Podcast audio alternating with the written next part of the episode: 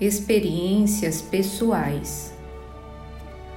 Sustentar a campanha de esclarecimento contra a influência do mal, preservando-nos contra a criminalidade, é dever nosso. Em nos referindo, porém, ao plano familiar, surge sempre o um instante em que somos constrangidos a ver alguns dos nossos entes queridos à beira de experiências pessoais que consideramos difíceis ou dolorosas. Nessas ocasiões, supomos perceber toda a extensão dos perigos a que se expõem e costumamos temer por eles. Às vezes, caminham na direção de graves riscos que conhecemos de oitiva. Noutras circunstâncias, dirigem-se para situações embaraçosas, em cujas correntes de sombra admitimos haver noutro, noutro tempo sofrido ou navegado. Que fazer em lances desses nos quais surpreendemos corações amados, afeição de viajores desprevenidos, escalando o monte agressivo da tentação, ameaçados por avalanches que talvez lhes arrasem as melhores possibilidades da existência? Antes de tudo, reconheçamos que nenhuma criatura se sente feliz com as nossas intervenções indébitas, no sentido de lhe cercear a liberdade de tentar por si mesmas a construção da própria felicidade. Cada um de nós é um mundo por si, porque o Criador nos dotou a cada um de características individuais inconfundíveis.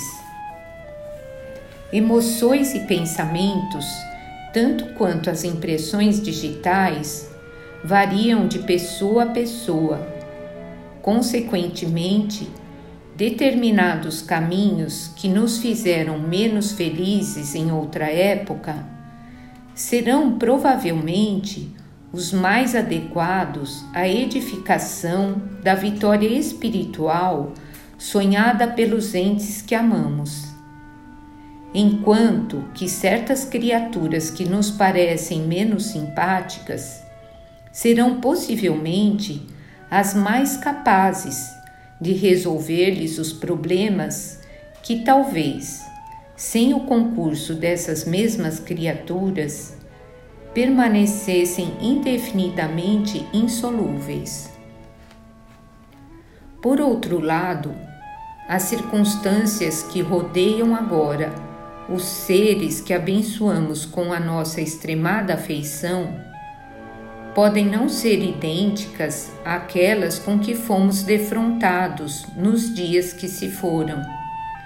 E muitas vezes, nas condições em que falimos, revelar-se-ão eles muito mais vigorosos que nós mesmos, impondo-se a ocorrências desagradáveis e criando talvez respeitáveis padrões de conduta para o reconforto e a segurança de muitos.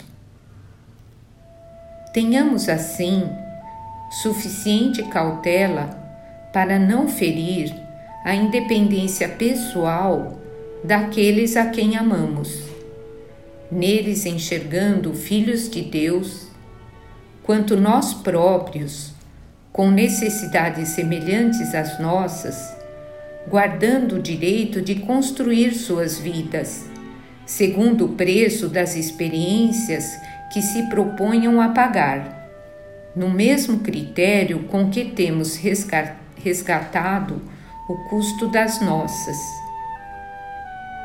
E sempre que os vejamos em supostos perigos, saibamos que a melhor forma de auxílio que lhes poderemos prestar será invariavelmente o amparo da oração e a bênção da boa palavra, com que se sintam encorajados a trabalhar e servir, lutar e vencer, com o apoio do bem.